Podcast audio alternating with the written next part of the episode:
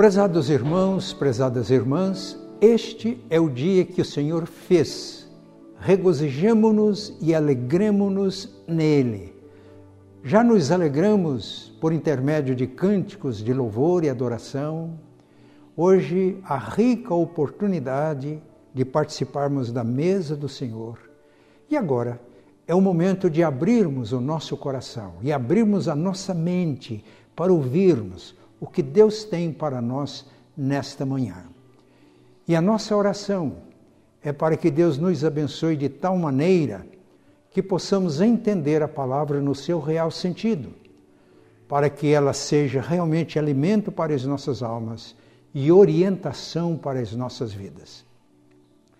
O título da mensagem de hoje é Igreja Comunidade de Ministros.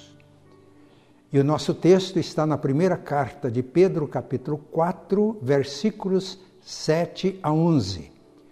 Vamos fazer a leitura na Almeida Revista e Atualizada. 1 Pedro 4, 7 a 11. Ora, o fim de todas as coisas está próximo. Sede, portanto, criteriosos e sóbrios a bem das vossas orações Acima de tudo, porém, tende amor intenso uns para com os outros, porque o amor cobre multidão de pecados. Sede mutuamente hospitaleiros, sem murmuração. Servi uns aos outros, cada um conforme o dom que recebeu, como bons despenseiros da multiforme graça de Deus. Se alguém fala, Fale de acordo com os oráculos de Deus.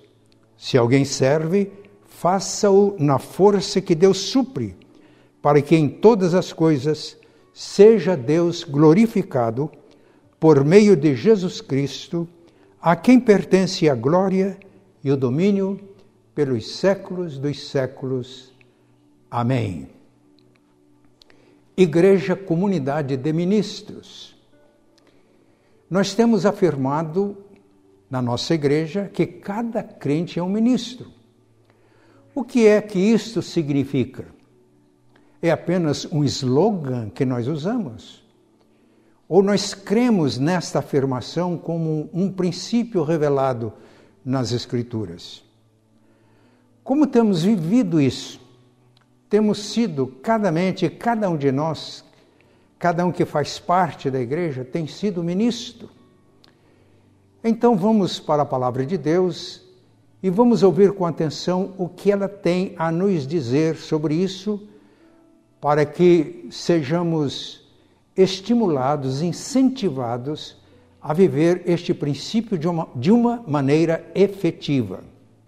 Mas agora o texto, o versículo, dos versículos 10 a 11, nós temos um ensino bem específico sobre o tema da mensagem desta manhã.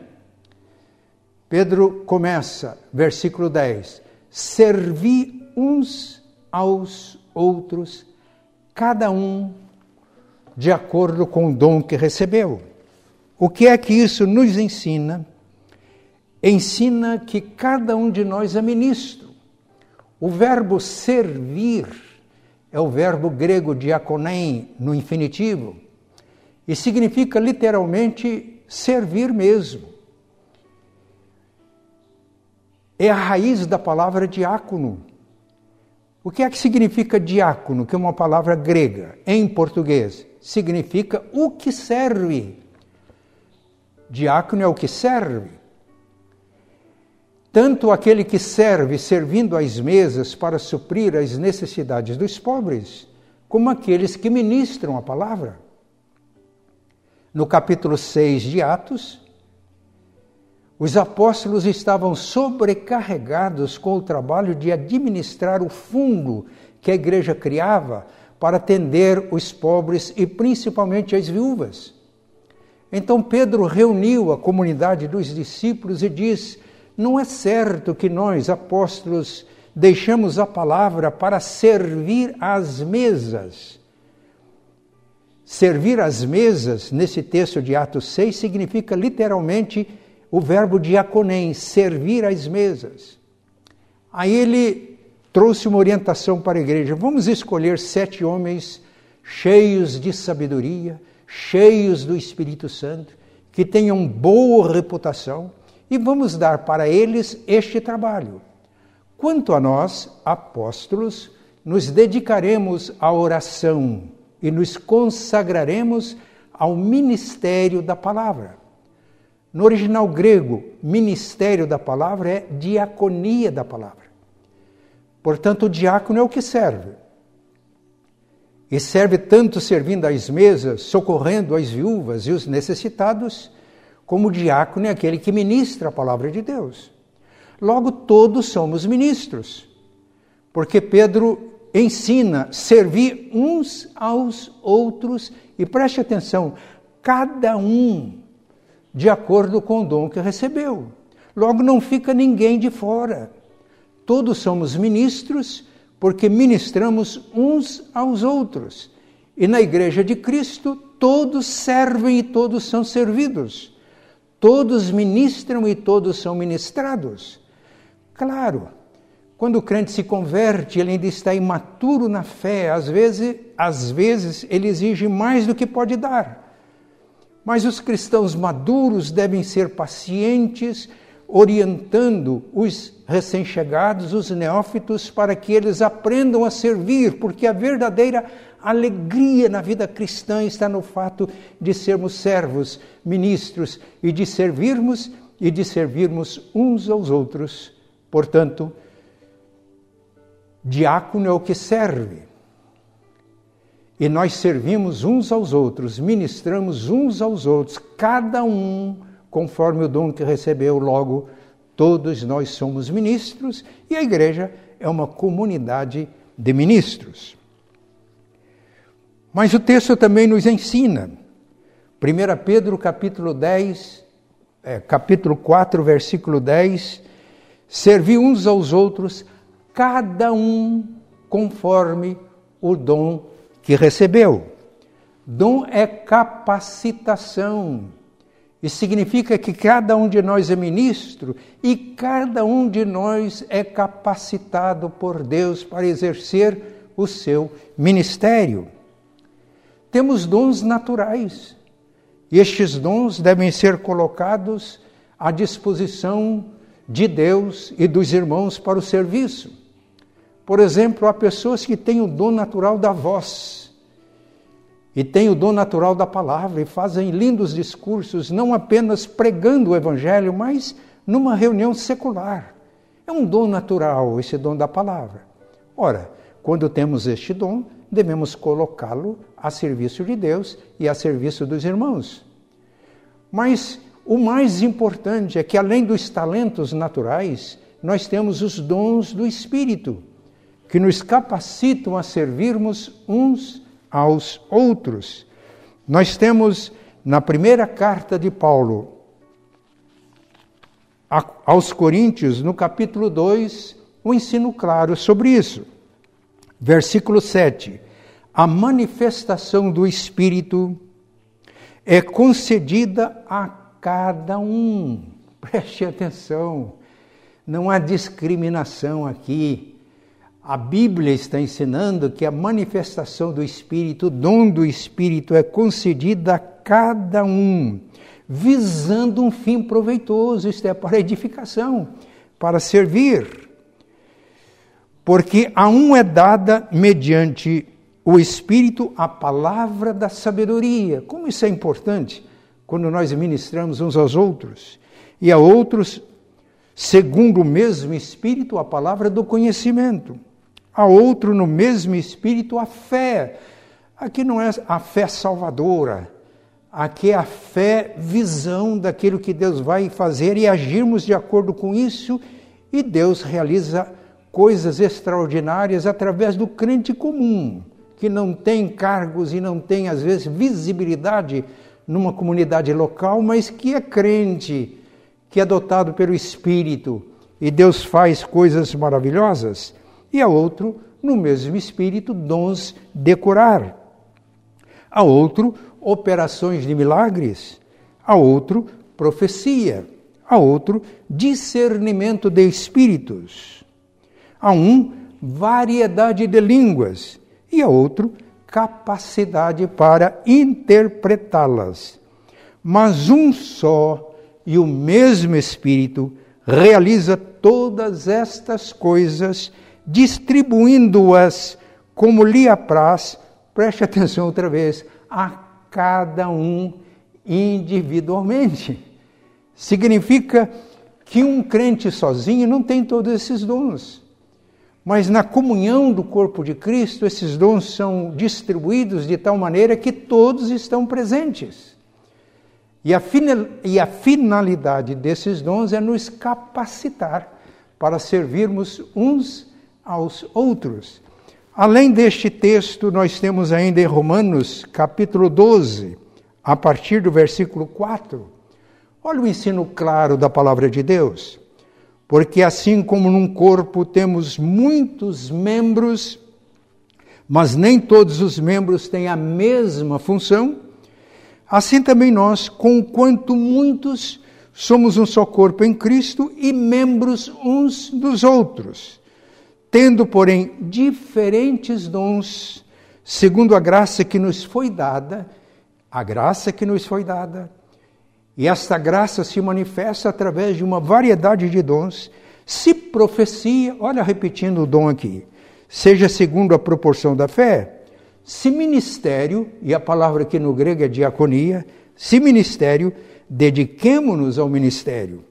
Ou que ensina, esmere-se no fazê-lo. Ou o que exorta, faça-o com dedicação. O que contribui, com liberalidade, o que preside com diligência, quem exerce misericórdia com alegria.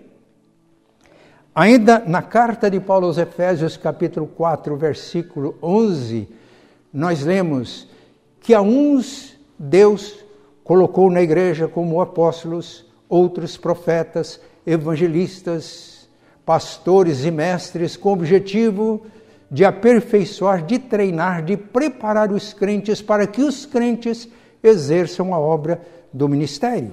Portanto, há uma variedade de dons e o dom de Deus, tanto o talento natural como o dom do Espírito Santo, é que nos capacita para servirmos uns aos outros. Hoje em dia, na Igreja de Cristo, nas suas várias confissões, há compreensões diferentes sobre os dons espirituais.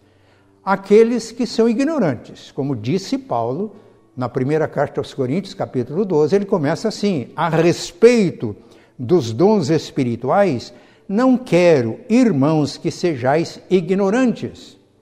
Eu vejo dois tipos de ignorância. Uma ignorância é ignorar a realidade dos dons. A outra ignorância é o mau uso dos dons. E esta era a ignorância que estava acontecendo na igreja de Corinto. No capítulo 1, a partir do versículo 4, Paulo diz que eles tinham todos os dons, mas eles estavam exercendo de maneira inadequada os dons. Por isso, Paulo escreveu corrigindo. Capítulos 12, 13 e 14, Paulo está instruindo como exercer os dons espirituais, não dando ênfase demasiada a alguns dons em detrimento de outros. Por exemplo, eles davam um dom exagerado, uma, per, perdão, uma importância exagerada ao dom de línguas. E Paulo diz que esse não é o melhor dom para a edificação da igreja. O dom de, língua, de línguas é real, mas é para edificação pessoal. Paulo deixa claro, só se, usa, só se usa numa reunião pública se houver interpretação para que todos se edifiquem, é claríssimo. Mas hoje em dia, muitas pessoas estão repetindo os erros da igreja de Corinto. Então, ignorância. Mas aqueles que são chamados de cessacionistas, esses irmãos e irmãos queridos que defendem isso, eles dizem que os dons espirituais estavam restritos à época dos apóstolos, que hoje não estão mais disponíveis na igreja. Aqueles que são medrosos, porque há uso inadequado dos dons espirituais. Há irmãos que, mesmo reconhecendo que eles estão na Bíblia, que eles são contemporâneos, mas têm medo de exercer os dons por causa de exageros. Por fim, aqueles que reconhecem os dons e procuram a orientação de Deus, das Escrituras, para que possam exercer adequadamente os dons, porque isto é uma riqueza para a Igreja Corpo Vivo de Cristo. Se o exercício do nosso ministério não for orientado pelos dons, nós vamos exercê-los na força e na energia da carne. Isso, além de cansar a gente, os irmãos já viram crentes cansados? Que estão cansando de igreja, estão cansando de servir? É porque estão servindo ao Senhor na carne. Mas quando servimos no Espírito, não há canseira, não há enfado. Mesmo para uma ancião de 80 anos de idade, não há canseira e não há enfado. Porque o poder do Espírito Santo é infinito. E quando é Ele quem age através de nós, é a força dele, é o poder dele. Isso, meus irmãos, traz alegria. E uma alegria muito grande na igreja, corpo vivo de Cristo, porque quando nós vivemos esta realidade bíblica, todos ministram e todos são ministrados, todos servem e todos são servidos. E a igreja torna-se um ambiente alegre, um ambiente em que nós estamos percebendo de uma maneira clara a presença e a ação de Deus. Nós não vamos agora discorrer sobre os dons, não vamos procurar estudar cada dom, nós vamos voltar ao assunto. Nós, no planejamento da igreja que vamos, estamos retomando, nós vamos procurar sempre colocar alvos qualitativos, não alvos quantitativos. E um dos alvos é este: ministérios na igreja orientados pelos dons do Espírito. O nosso sonho é ver uma igreja que tem uma estrutura carismática, isto é, os dons do Espírito Santo devem ser o princípio que estrutura os ministérios da igreja, porque fora disso nós teríamos uma estrutura burocrática, que é uma estrutura estática. E quando a estrutura de ministérios da igreja está baseada em departamentos, está baseada em democracia, isto cansa as pessoas e torna-se improdutivo e, portanto, desanima. Que Deus nos ajude. Mas vamos prosseguir. Nós já vimos que todos somos ministros, porque ministro é o que serve, é o que ministra. Todos ministramos e todos somos ministrados na comunidade, na igreja como comunidade do reino, que é uma comunidade de discípulos. Já vimos que para nos edificarmos mutuamente, para servirmos mutuamente, nós somos capacitados por Deus com os dons do Espírito Santo. Mas há algo aqui impressionante que eu gostaria que nós víssemos também. Cada crente é um ministro. Pedro escreveu: como bons despenseiros da multiforme graça de Deus. O que é um despenseiro? É aquele que cuida da despensa. O que é a despensa? É um lugar na casa, nas famílias, onde se guarda tudo aquilo que a família precisa para viver e sobreviver. A palavra despenseiro aqui no nosso texto é oikonomos. Oikos é casa. Oikonomos é aquele que administra os bens da casa. A figura aqui é que a igreja é a casa de Deus. E que é um depósito, é uma despensa, é um tesouro. E qual é o tesouro? O texto diz: para que sejamos bons despenseiros, para que sejamos bons mordomos administradores da despensa da casa de Deus. E o que é que está depositado? O texto é claro: para que sejamos bons despenseiros da multiforme graça de Deus. Multiforme significa que a graça de Deus que está depositada na igreja e que cada um de nós pega desse depósito para servirmos uns aos outros é um tesouro inestimável. Multiforme significa que ela é rica. Ela se manifesta de diversas formas. Eu ouso afirmar que neste depósito nós temos recursos para suprir todas as necessidades da igreja. E veja que privilégio nosso. Às vezes, a gente até aceita que existe a igreja como uma despensa de Deus, a despensa da multiforme graça de Deus, mas que o despenseiro, por exemplo, é o pastor. Ele que deve pegar da dispensa e deve preparar a refeição e servir aos crentes. E a ideia, às vezes, é de crentes é, formando um auditório mais ou menos passivo, que domingo após domingo se reúne para ser alimentado na palavra pela pregação. Isso não está de todo errado. Mas o texto é claro. O texto diz que todos os que são membros do corpo de Cristo são despenseiros, são mordomos, e que cada um pega dessa dispensa para servir os irmãos. Meus irmãos, o conceito bíblico de igreja é extremamente rico. E qualquer um de nós, quando entende isso, torna-se entusiasmado com a igreja, porque percebe que nela está o depósito da multiforme graça de Deus e que a cada um é dado a capacitação para tomar desses recursos e ministrar a outro, de tal maneira que a igreja, quando todos somos ministros, nós nos ministramos mutuamente, a igreja fica interiormente fortalecida e pronta para cumprir a sua missão no mundo. A edificação mútua, o serviço mútuo, a ministração mútua tem o sentido da edificação da igreja. E a igreja precisa de estar bem edificada para que ela exerça a sua missão no mundo de levar o evangelho a todas as pessoas. Eu disse, ou ouvimos domingo passado, que a igreja é comunidade do reino, vivendo em comunidades de base. Hoje a gente chama isso de igreja em células. As células, portanto, são as comunidades de base. Não se restringe a uma reunião semanal, mas significa que a verdadeira célula do corpo de Cristo vive como uma comunidade.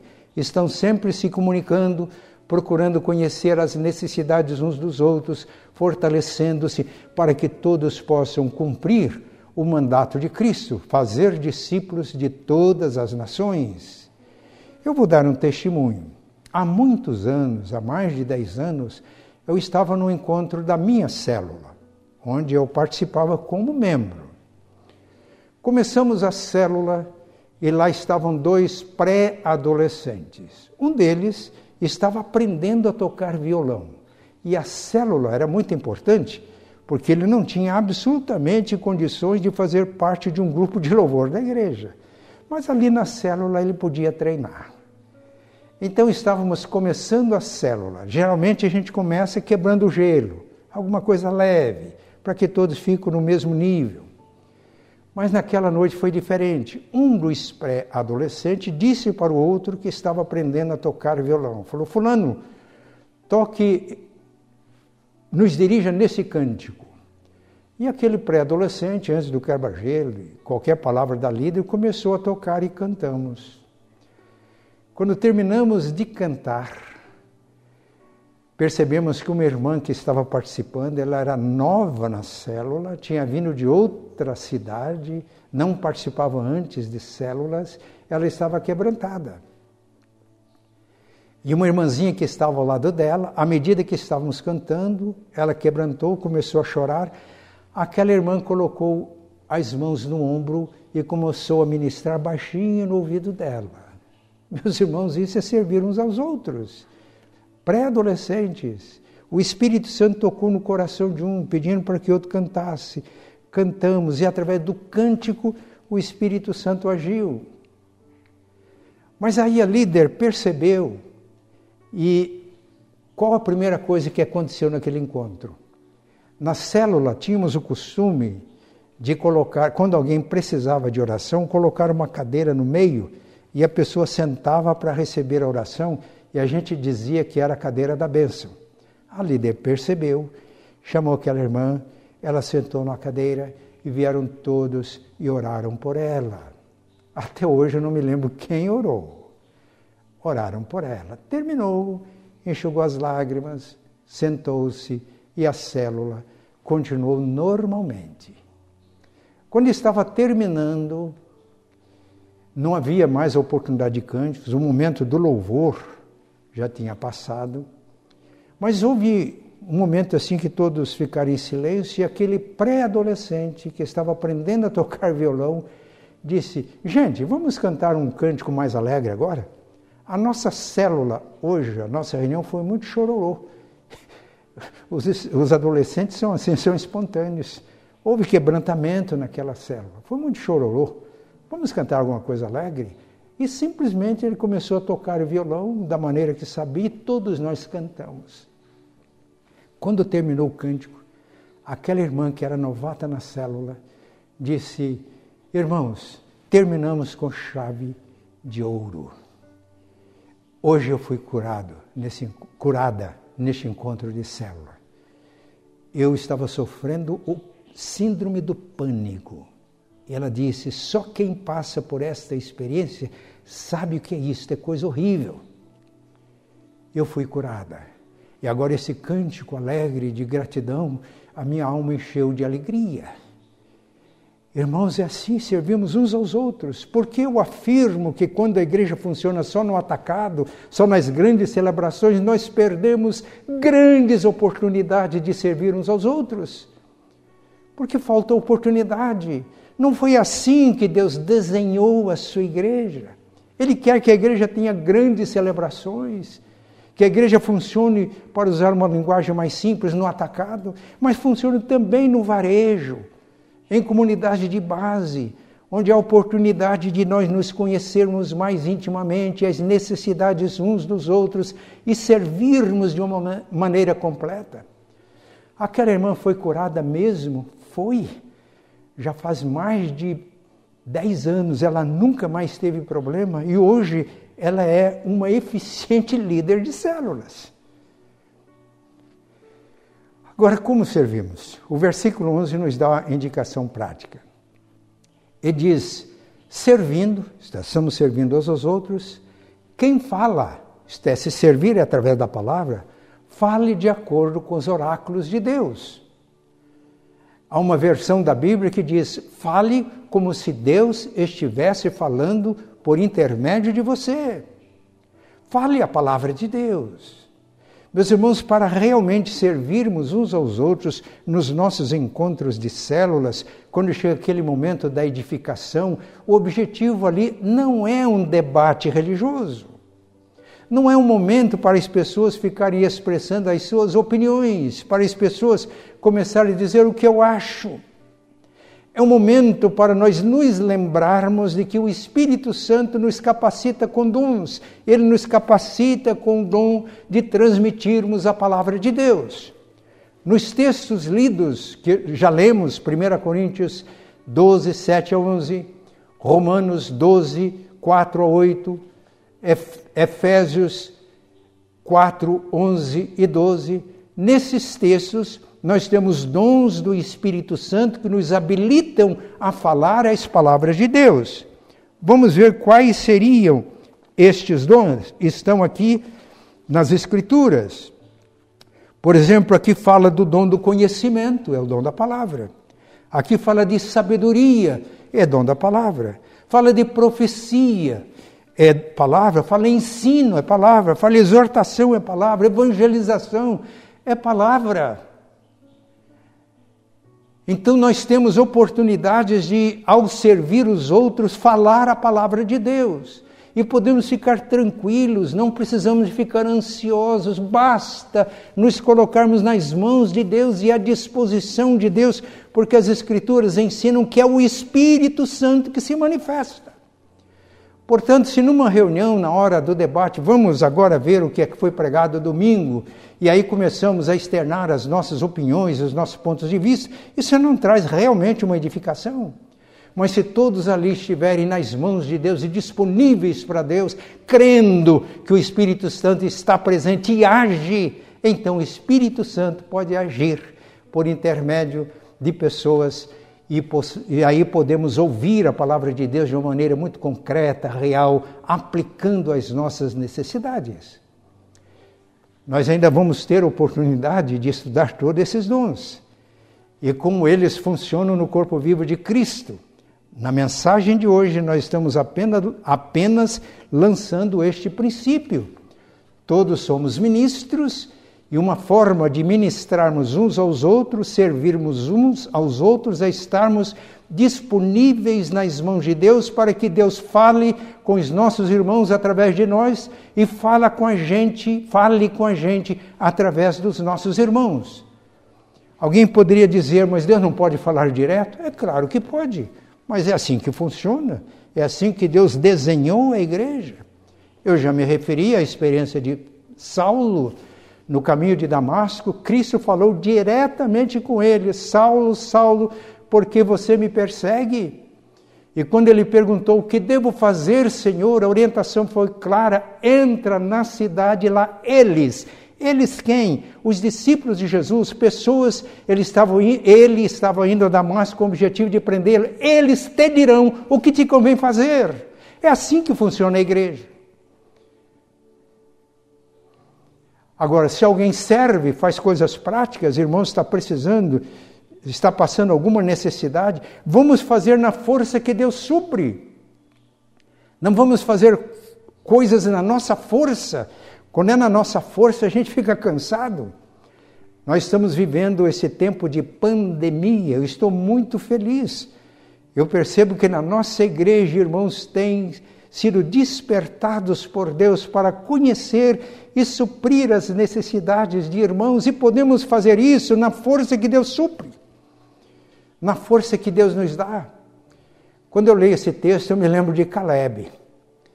Caleb, quando estava já fazendo a partilha dos bens depois da guerra de conquista de Canaã, ele chegou para Josué e disse: Olha, Moisés, servo de Deus, prometeu dar esse monte aqui, porque quando nós dois fomos espiar a terra, eu vi esse monte e disse que nesse monte tem gigantes, mas se o Senhor, se o Senhor estiver conosco, vamos desalojar os gigantes do monte.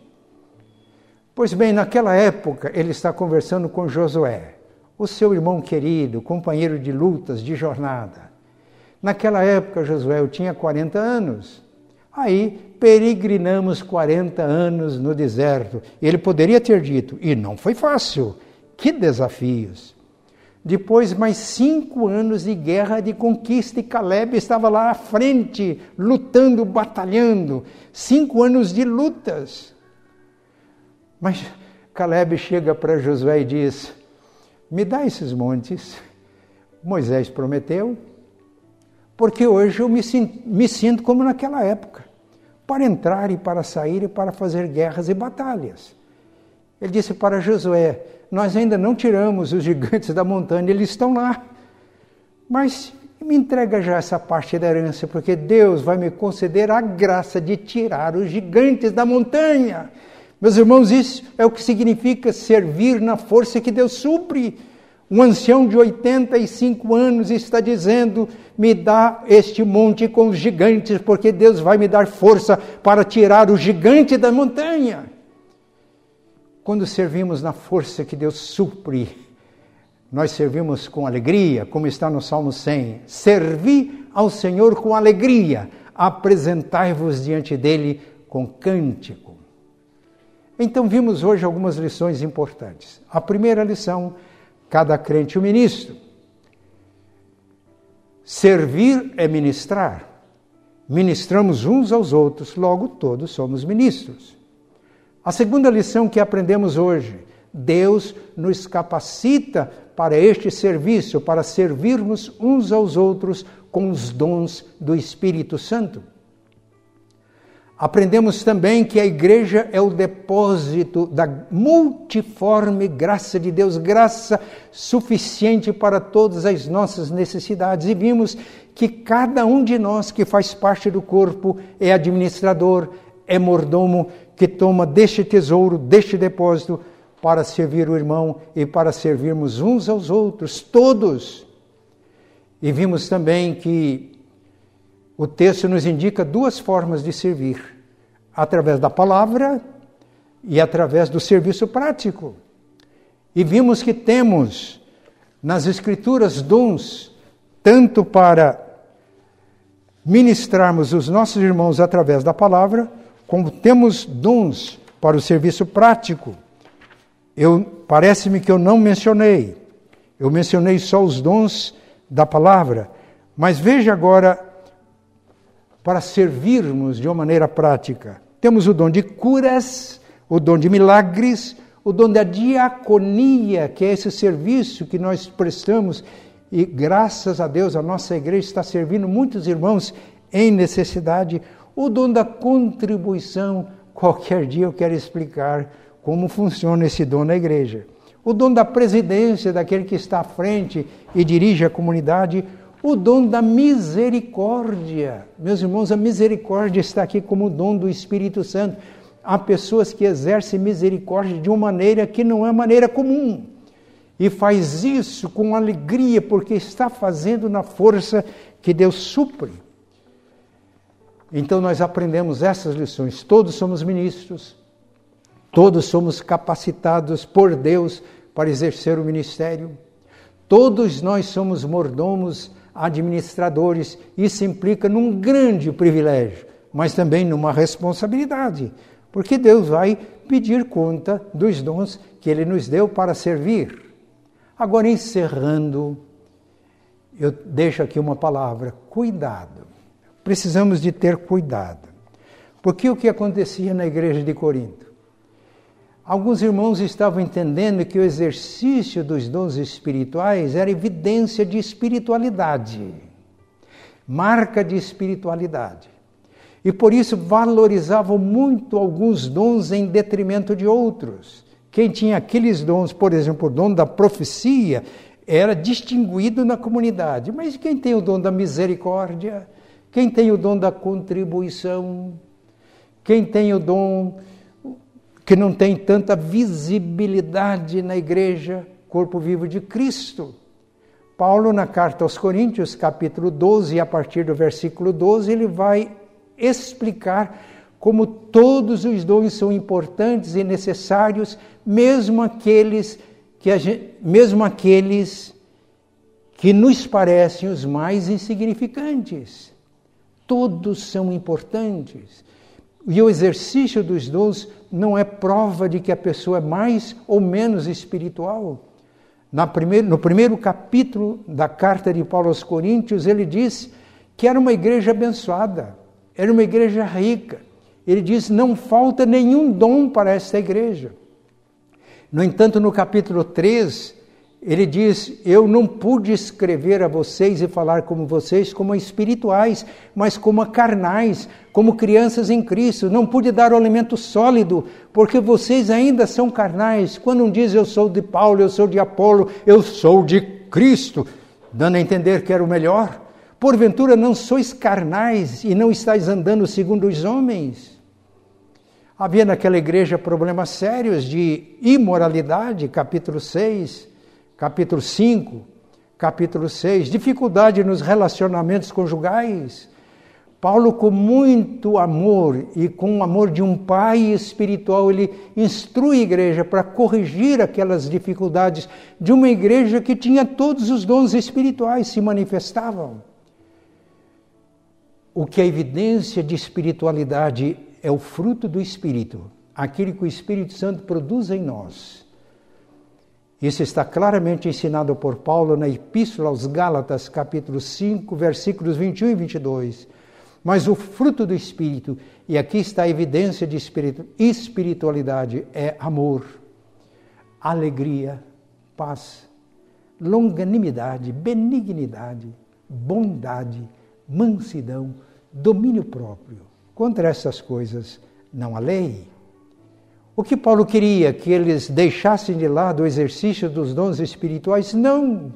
Ele corrigiu com muita paciência a igreja, porque uma igreja que tinha tantos dons espirituais, uma igreja que crescesse espiritualmente, vencesse esses problemas, uma igreja que tivesse um caráter firme, uma igreja íntegra na sua fé, seria uma bênção ainda maior. Que Deus nos ajude. Que Deus nos ajude. Aqui um desafio que fica para todos nós de sermos íntegros na nossa vida espiritual, de entendermos que precisamos de abrir a nossa vida e o coração para que o Espírito Santo que está em nós haja livremente em nós, produzindo em nós o caráter de Cristo, caráter de filhos de Deus. Isso é evidência de espiritualidade. Mas firmes na fé, crescendo diariamente na graça e no conhecimento de Jesus Cristo, nosso Senhor, nós tenhamos plenas condições de exercer os dons do Espírito Santo, na comunhão dos irmãos, para que nos edifiquemos mutuamente e nos preparemos para cumprir a nossa missão no mundo. Amém. Vamos orar. Pai Santo e bom, nós te damos graças porque em Cristo somos salvos. Ao crermos em Jesus, recebemos o dom do Espírito Santo. O Espírito Santo presente em nós e agindo em nós, produz o fruto do Espírito em nós, produz amor, produz alegria espiritual, produz a paz, bondade, longanimidade, benignidade, mansidão, fidelidade, domínio próprio. São as marcas do nosso caráter como teus filhos. Mas, Pai, tu nos chamas para servirmos uns aos outros e todos servirmos ao mundo levando-lhe a mensagem do Evangelho. Pedimos que o Espírito Santo continue operando em nossas mentes e consciências para que haja em nós um desejo ardente de crescimento espiritual, de crescer na graça e conhecimento de Jesus, de termos um caráter firme de filhos teus que o Espírito Santo produza em nós o fruto, mas que também estejamos disponíveis nas tuas mãos, para que sejamos enriquecidos com os teus dons e possamos servir uns aos outros, nos edificarmos internamente, para que, edificados, fortalecidos, tenhamos condições de impactar o mundo com o nosso testemunho e com a pregação do Evangelho. Oramos agradecidos em nome e por amor de Cristo. Amém.